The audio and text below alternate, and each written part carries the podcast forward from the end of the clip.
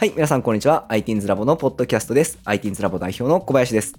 えー今回はですね、前回に引き続き、えー生徒の保護者さんであります、えー、殿さんに来ていただいてます。殿さんよろしくお願いします。こんにちは。よろしくお願いいたします。はい、よろしくお願いします。えー前回はですね、かなり、あのもう本当に ITINS ラボ入っていただいて、有効活用していただいて、実際にかなり、あのもう本人も楽しんでいただいて、保護者さんからもかなりいい目線で見ていただいているという話を聞かせていただいて、本当に僕、あの、感無量です。ありがとうございます。いや、こちらこそありがとうございます。はい、もうで、なんかあの、ちょっとそういう宣伝めいたことばっかしてもな、みたいなのはちょっとあるんで。わかりました。ん。いや、素直な感想なんですよ。ありがとうございます。なんかこう、はい。というわけで、えっ、と、はい今度はですね、ちょっと、まあ、殿さん自身についてとか、あのーうんうんいろいろ考えを聞かせていただきたい部分についてちょっと行きたいんですよ。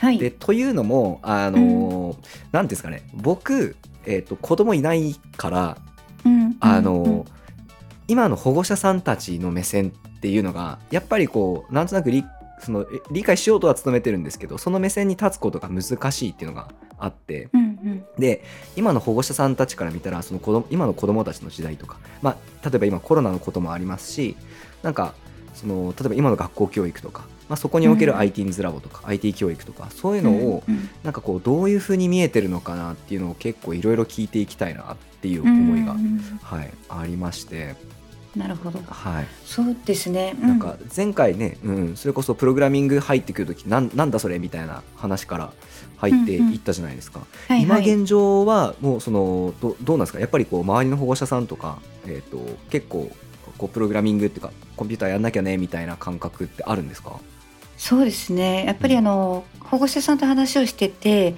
プログラミングはさせた方がいいよねと言いつつも、うんうんなかなかですね、じゃあどこに行ったらいいのかとか、自分がわからないので、その何どどの教室がその自分の子供に本当に合ってるのかっていうのがなかなかむ難しいっていうのがあるみたいです。まあうん。例えばそのピアノとか習字とかっていうものは、うんうん。まあ、自分たちも経験したこともあることが多い人多いでしょうし、うんうん。イメージがつきやすいんですよね。そうですよね。うんうんうんうねん。でプログラミングってなった時に、うん。じゃあプログラミングっていうのが例えば成果がどんな成果が得られるのかとか、うんうんその可視化が難しいんじゃないかっていうことで、うんうんうん。うんなかなかその二の足を踏んでるような感じは受けますね。で、うん。実際学校教育の場においても、まあ、一人一台パソコンが配られました。はいはいはいただ実際のところはそのうん。例えばその授業で使うだけうん。っていうかですね。例えばそのテキストを投影するとかうん。みんなでその Teams で話をするとか、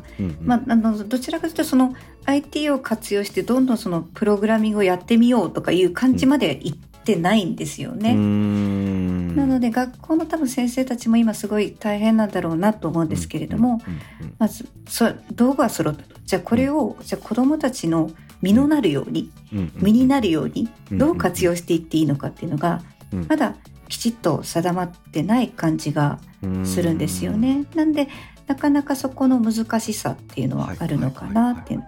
で、まあちょっとそのプログラミングに特化したわけじゃないんですけれどもうん。やっぱりその環境の変化っていうのはもうここやっぱりすごくそのスピードがスピードものスピード感も出てますしどんどん目まぐるしく今状況って変化していってるじゃないですか。でまあそういった環境の変化っていうものを、まあ、その子どもが前向きに捉えて、まあ、自分がどう進んでいきたいのか例えば、まあ、まず自分が何が好きか何をやりたいのかとかはい。いうものをたくさんの情報の中からこうはい。自分でピックアップしていくのっていうのはやっぱうりトレーニングが必要だし、うんうんうんそういうふうな気もモチベーションを持ってったりっていうのはうんやっぱりなかなかその言葉で言うのは難しいうんっていうのがうんすごい感じてるんですよね。うんなのでその主体的にうん。生き抜く力じゃないですけどそね。それも私があのあ IT's ラボさんいいなと思ったところだったんですけれども、どんな習い事でも何をしてもいいとは私は思ってるんですが、うんうんうん子供が主体的に動いていく、うんうん。もうそその子供はそのうちやっぱり自分の手から離れていって、独り立ちをして一人で生きていかなきゃいけなくなってくるわけですよね。でその中でやっぱり自分がちゃんとしっかり歩いていけるようにうん育ってほしいっていうのがあるのでやっぱりその、まあ、前向きでですねいろんなことを捉えて、ポジティブに積極的にできるのが一番いいのかなと思ってます。勉強の量もすごい増えますもんね。あのそうですよね。あのやっぱ学校容量が2020年かな、うんで変わった時に何が変わるのかなと思って、ちょっと調べてみた時に、うんうん。まああのまあ、簡単に言えばやっぱり時間数も増えましたと。であとはその量がやっぱり増えてるっていうのがあるんですよね。はいはいはい聞きますね。例えば、うんうんうん。英語であれば小学校あの、まあ、2020年前まではそんなに英語必須科目ではなかったので単語を覚える必要はなかったんですけれども、あのうん。まず2020年度からその小学生のうちに600単語とか700単語ぐらい覚えておいてくださいと。えで中学生になったらーはい。さらに1800ぐらいまで覚えなきゃいけない。はいはいはいはいはい。なんですよね。はい。じゃあその教育容量が変わる前っていうのは小学校がなくって、うんうんうん。その時に中学生が例えば1200語ぐらい覚えるっていうのがベースだったのが、うん。教育容量変わったことに伴って、うん。小学生プラスアルファの中学生部分を含めると、うん。えっと2700と18002400ぐらいかな？うんうんうん増えることになるので言ってみたら急に2倍ぐらい単語覚えなきゃいけなくなるんですよね。えもうそれ聞いただけでしんどいなって。ーうんうんうんうんうんうんうん。こう今からの子供大変やんっていうのを正直思いまして。はあなるほど。でもう英語だけに限らず、やはり数学もやうん。っぱりその1学年ぐらいこう下がってきてるんですよねやることが。やっぱりその中学生で、えー学ぶべき数学の,、まあ、あの量も増えたとかですね。社会に至っては例えば昔はその江戸時代とか本当に昔のことを歴史学びましょうみたいな、いうお話がメインだったのが結構近代のとこまでやるようになってるんですというような話も聞いたりして。うんなんか中学生になると本当忙しいというかですねうん。子供たちこれからめちゃくちゃ大変やんっていうのをうんうんうんうん。すごい感じてるんですよね。なんでまあそうやってまあそれでもやっぱり日本の教育の中で生きていく以上ですね。やっぱうんうん。やらなきゃいけないっていうことはやらなきゃいけないので。はい。まあ、その中でですね子供が折れない心を持って頑張ってくれるように育ってほしいなっていうのをこう環境の変化を見ながらすごく思ってるところです。なるほどな。そうか。そうですよね。でかつコロナとか来てるからたまんないっすよね。そう。そうなんですよ。で、うん。まあ、コロナはうん。私にとってはあんまりその、うんうんうん。なんていうんですかね。まあもちろん起こらなければそれに越したことはなかったんですけれども、あの逆に良かったなっていうこともあってですね。それがやっぱりそのプログラミングに関してなんですけれども、IT's ラボさんが全面オンラインに書いていただいた時に、はいはいはい。まずその当時はその娘パソコン自分のパソコン持ってなかったんですよね。はいはいはい。で私のパソコンを使わせてっていう話だったんですけれども、はいはい。あのまだそその、まあ、コロナのタイミングでうん。自分が仕事を、まあ、し自分の職場の方がですね、うんうんうん。いやまだそのリモートとかい。うのも全くできてない、まあ、大はいはい人の中もぐちゃぐちゃにはい。混乱してた状況だったんですけれども、はい。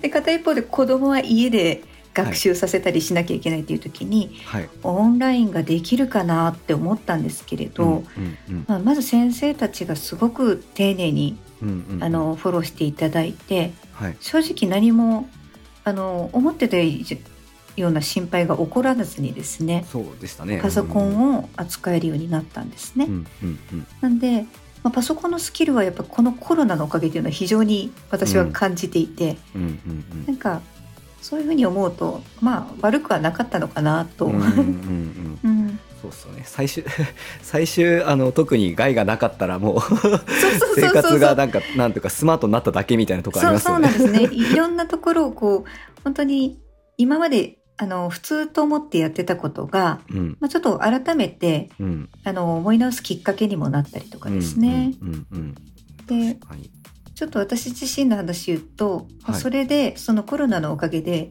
うん。リモートができるようになったんですよね。はいはいはいはいはい。働き方がやっぱりちょっと働き方改革っていうのもあったんですけど、なかなか進まなかったのが、うんうん劇薬みたいな形でコロナがいきなり投入されたので、うんうんうんうんもうそうせざるを得ないよねっていうことになって。へでそこで初めてその今までは子供やっぱり自分がその仕事の時間っていうのが長いので、うん。学童とかうんうんうん。ところに預けてやってたんですけれども、うん。あの初めてですねうん。小学校もう高学年になってくる時に初めて子供をお帰りって待つことができたんですよね。うんうんうんうんうんうんうんだからまあうん。うんいろいろ見直した結果悪いことばかりじゃなくて、いいこともあったなと思って、うん。うん。そうですね。それはね、多分ご飯丸からしてもそっちの方がいいですよね。そのうん。それは本当に子供もですね、うん。実際喜んでくれましたね。やっぱり家に帰って一人でガチャッとうん帰って、帰りを待つっていうのを考えると、うんうん家帰った時にお母さんがいるっていうのはやっぱちょっと感覚が違うんだろうなと思ってですね。そうですよね。こう、家帰ってきた時にうん電気がついてるっていうだけで全然違うじゃないですか。そうなんですよ。うんなんか人がいる気配がそこにあってお帰りって声がかかってくるだけで全然違いますよね。そうそうなんですよ。うなんかそういう意味でもですねなんか、うんあのまあ良かったというかですね、うん。いろんなことにこう自分の生活も振り返る機会になったので、んうん。まあ良かったなと思って何の話してたか分からなくなりましたけど すみません話がそれまくってしまいました。ごめんなさい。もうとんでもない。なんうん。かそういう話が逆に聞きたいですね。あのなんかね。そのこれで僕もあのそのコロナの時にめちゃくちゃ思ったことだったんですけど、うん。あの実際子どもたちにその、うん要はこういうオンラインコミュニケーションのスキルを直に習得させることができたじゃないですか、ううんちの,、そのオンラインに適応してくれた生徒さんには。うんでそれって今まさに大人でも必要としてるスキルじゃないですか。そうです。まさにおっしゃる通りです。ね、でそれをこう習得できたって僕はかなり大きなこととして前進だと捉えてますよ本当に。うん。いや本当にあの私も学ばせてもらいました。いろいろ、うん。子供を通してですね、うん。一緒にこう勉強させていただいたなっていうのも感じていて、うんうんうんうんうん。うん、ありがたい限りなんですけれども、ううん。本ん当ですね。でもなんか確かに今の話聞いたら本当そうですね。なんという、かまあそのリモートワークだから仕事はしてるかもしれないけど、うんうん。家にお母さんがいて、まあ、カチャカチャしながらでもお帰りってうんうん。言ってくれる状況が今作れたっていうことですもんね。そうですそうです。それは素晴らしい出来事だな。すごく大きかったですね自分の中でも、子供と向き合う時間っていうものがやっぱりす日頃から少ないって感じてて。うんうんうんでまあそういった悩みもあったところだったんでですうんね、うんうんうんだってそれがやっぱコロナがあって、まあ、はい。リモートっていう働き方っていうものが、はい。まあ、あの会社の中でも承認されてですねできるようになったっていうのは自分の中でもかなり大きな出来事だったなっていうふうに感じてます。確かに面白いな。うん。そうかそういうこともあるのかそうなんですよ。だからうん。なんかどうしても悪いふうに今もちろんですね感染されたりとかするとすごく大変なことは重々承知でこん。なことを言っていいのかなとは思うんですけれどもうん。うん。うん。でもコロナがあったからこそっていうことで気づけた部分っていうのもすごくたくさんあったので、はい。まあやっぱり捉え方っていうのうん。が一番大きいのかなと思ってこれを嫌なものにしてしまえばうん。嫌なものになってしまうけれども、うん。でもねって思った時に、うん。こんなこともあったよねって思うと、うんまあちょっといろんなことがうん。少し前向きにうん。捉えられるなっていうのを肌で感じてます。いいですね。まあ、やっぱそれぐらいこうポジティブに捉えていきたいですね。あじゃあ殿さんのご家庭では割とそのなんというか、まあ、悪いことばっかりじゃなかったっていうご飯丸も別になんか問題なかった感じですか？そのそうですね、うんうん。あのごはまるもでごはまるも 娘もですねうんうん。あの、まあ、もちろん学校でお友達に会えないとかいうの寂しさはあったと思うんですけれども、うんうん。これもですねやっぱりちょっと IT's ラボさんにそのはい。オンラインでのそのコミュニケーションの取り方ですよね。ディスコードでチャットをするとか、うんレクレーションみんなで集まってするとかいうのを覚えたことによって、うん。それを今度クラスの友達に広めたみたいなんですよね。ナイスはい、で、はい。まあ、ご家庭にパソコンのある仲のいい子に声をかけて、うんなんかあのイラストを描いてうんうん。当てるみたいなのがありましたよね。あれピクタピクトセンス。ピクトセンス、あ、そう、ピクトセンス、うんうんうん。ピクトセンスとかですね。うんあと、寿司大臣、タイピング、タイピン寿司だですかね、はいタイピングのやつとかを、はい。みんなでズームで共有しながら、誰が高得点出せるかみたいなのを、うん。まあ少人数なんですけれども、うんうん。そうやってその、会えないけれどもコミュニケーションをうん。取れるっていう術を、こう武器を持ったので、うん。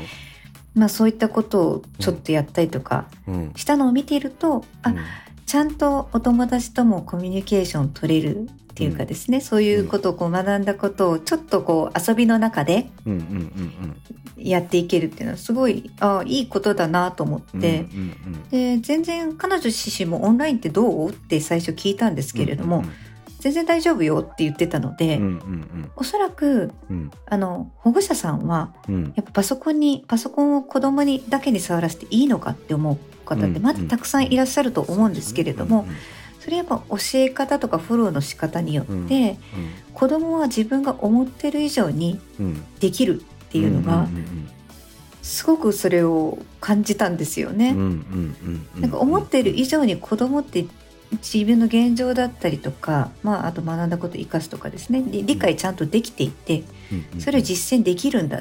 子供子供思ってたけどごめんなさいっていう感じだったんですけど。すいませんって思いながら。いやでもまさしくですよね。本当に。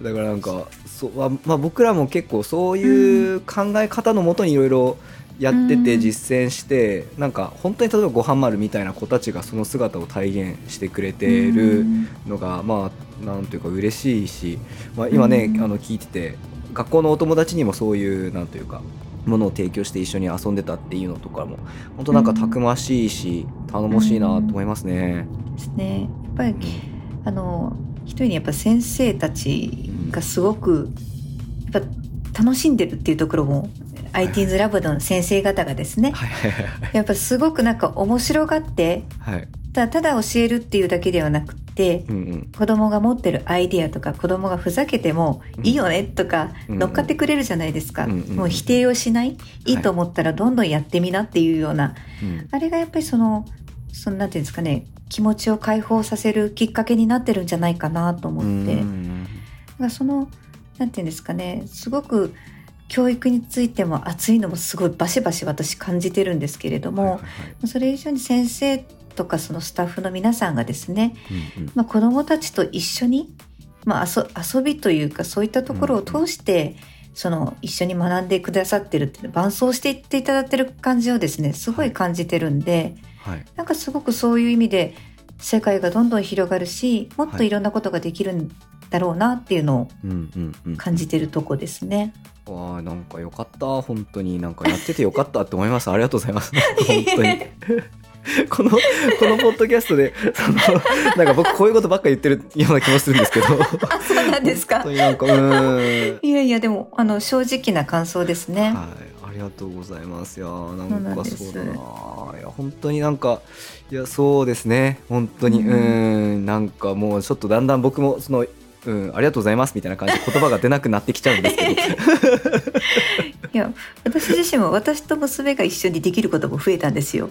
ああなるほど。えなんですか。っていうのが。うんあの私がですね、まあ、趣味なんですけど、はい彫金をやってまして、彫金ってなんですか？えっとですねまあ簡単に言ったらシルバーアクセサリーを作ったりとか金とかですね、まあはいシルバー地金引いて指輪とかリおーすい。ネックレス作るとか、はい。いうのをもともとずっとやってて、まあ、そのつながりでその、あのディスプレイ関係もたまにやることがある。んですよね。はいはいはいはい。で、まあ、去年なんですけれどもうんあのちょっとウェルムウェルカムボード結婚式であの、うんうんうんエントランスに飾るウェルカムボードをうんうん作る時があったんですね。えーすごい。うんでその時にうんちょっとせっかくデザインクラス行ってるんだから、はい。ちょっとバイトしてみる？って言って、ただ遊びじゃないから、うんうんうん。あの期日もあるし、うんうん。あの思ってるようなものができなかったら何回もやり直してもらうけれども、うん。それでもやるんだったらうん。ちょっとトライしてみるっていうことうんうで言ってみたら、うん。もう2つ返事いいよっていう感じで、うんうんうんうん。ああやるんだと思ったんですけれども、うんうんうん。それで手伝ってもらったんですよね。うんうん。でまあ、自分がイメージが書いて、まあ、こういうディスプレイにするから、うん。中のそのイラストですね、うん。まあ、ウェルカムとかいうのを書いてもらったりとか、絵を入れてもらうっていうのをうん。ちょっと彼女にやってもらったんですけれども、あの結構その自分自体がこんなのがもうちょっとクラシックな方がいいとか動きがあった方がいいとか、うんうんうん。あと写真を入れてもらった時に、うん。写真があの、まあ、新郎新婦のですねちょっと素敵な写真があったので、うん。その写真をちょっと使いたいなっていうのがあってですね、ただ写真をそのまま入れるとちょっとしゃあのテイストと合わないので、うんうんうん。あの絵を描くような感じでトレースをしてはいはいはいはい。でそれをその入れたいんだっていうのを伝えてで彼女にその写真をスキャナするするとこまでしてですねうん。そこから自分でちょっとやっている、うんうん。ただ条件として2人いるのでうん。少しそのあの男性側の色を濃くするとか、女性側を薄くするとか、少し立体感が出るようにするから、一つで描いちゃダメだからうん。あのレイヤーはレイヤー分けるとは伝えなかったんですけれども、うんうん後で色の補正が個々にできるようにやってねっていうふうにお願いして、うんうんでそれだけであと指示はもう作ってる間は何も言わなかったんですけれども、はい。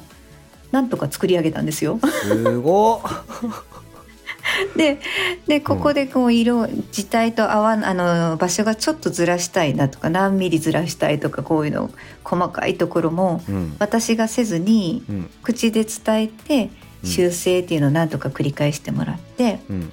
で最終的にあのちゃんと期日まで守って作ったんですよね。すごい。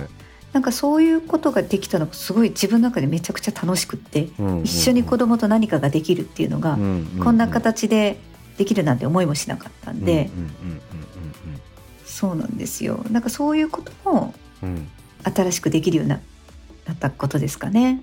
はあすごいな。あなんかもうなんかめちゃくちゃいいですね。本当に。本当に？本当に。いや僕っすねなんかそういうのすごく大事だと思ってるんですよ、ああなんというかえーっとやっぱり身につけたスキルで人の役に立つことした方がいいと思うんですよね。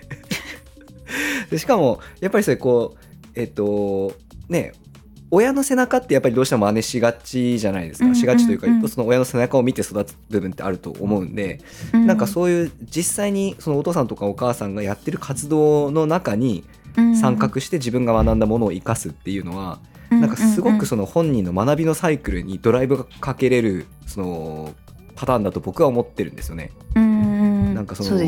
んうんそのあやってたものが生きた多分本人も思う瞬間だと思うんで、そうですね。うんなんかすごくいい話を聞かせていただきました。ありがとうございます。本当に。いえいえとんでもないです。あのまたそれができたことで自信ができたのかなっていうの、やっぱりこういうことやっていくと一つ一つこう何ができるようになったとか、うんうんやっぱもうあのゴーちっちゃなゴールを積み重ねることがですね。うん。うんやっぱり本人の自信にもつながるのかなっていうのはすごい感じて。うん。なかなか面白いなと思ってるとこです。面白いですね。ちょっと面白いですねご飯丸と少し喋りたくなってきたな。あ本当です はい、ちょっと今度またこのポッドキャストご飯丸出てもらってちょっと喋ろっから。ぜひぜひちょっと聞いてください。いい感じらしいじゃんっつって。え結構僕と喋る時はあの学校でやんちゃしてるよみたいな話しかしてないですよ。もうはちゃめちゃやってますみたいな感じでしょ？まあそれもそうだけどなんかいやそんなにこう急成長してるって話は僕本人からは聞いて聞いてなかったんで、そうなんですね。うん、いやあーでもなんか本当。はい。いいお話聞かせていただきました。ちょっとあのそろそろあの時間になってきてしまいましたので、ちょっと最後はい。ワントピック、えー、とこれはい。皆さんに同じことを聞いてるんですが、えーはい。えー子供が学ぶので親も学ばなきゃということで、えー、トノさんトノさんが今一番学びたいと思っていることがあったら教えてくださいっていうやつなんですけど、はい。ありますか？えーっとですね、はい。じゃあ具体的な方がいいですね。あの、はい。まあ、ちょっとやりたいなって思うことはいくつかあるんですけれども、今年始めようと思ってるのが、あ今年やってみたいなって思うのが2つあって、一つははい。語学の勉強ですね。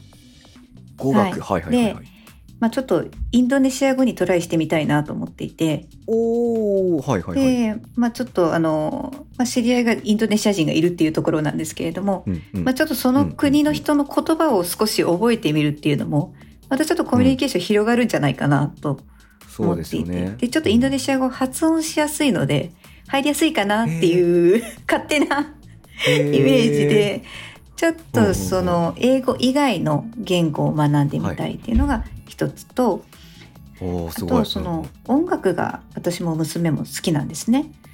そうですよね。はいはいはいはい。娘はそのピアノをしてますと。で私もピアノはやってたんですけれども、ちょっと2年前からドラムを始めまして。おあなんかその話あありましたねドラム。ドラムやってるんですよ。ではいはいはいはい。娘といつかドラムとピアノでなんか面白いことできないかなと思っていて。いいまだ全然初心者なんですけど。かっこいいな。ちょっとその時僕ベースで混ぜてくださいよ。ぜひお願いします。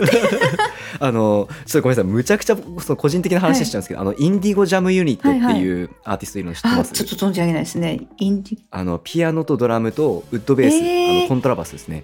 のあの3本でやる、はいはいはい。あの日本の日本のバンドなんですけど、えーむちゃくちゃかっこいいんですよ。そうなんですね。ちょっとチェックしたいです。はい、はい、あとそのインディゴジャムユユニットがその編成なんですけど、はいそれと,、えー、と全く同じ編成で今度海外のアーティストで、ゴーゴーペンギンズってあ、いうのもいいるんですよたことある人。聞いたことあります、はいはいえーこれもドラムとピアノと,、えー、とウッドベースドラムとピアノとウッドベースっていうこの、うん、トリオが僕めいいですちゃくちゃ好きなんですよねね。いいですね。やってみたい。僕ウッドベースは持ってないんですけど、そうでっかいですからね。ちょっとなんかはい。ちょっとなんか将来の夢に据えときましょうあぜひぜひぜひコラボさせてください。はい、ぜひ。うわあちょっと面白い。じゃあちょっとあのー次回、えー、と殿さんに出てもらうかもしれない、その時には、えー、とインドネシア語の進捗と、ねドラムの進捗ちょっと聞かそうですね。せてください。一派にならないように私も頑張ります。わかりました はい、ありがとうございました。えっ、と、では、えーこれにて終了とさせていただきます。トロさん、ありがとうございました。はい、ありがとうございました。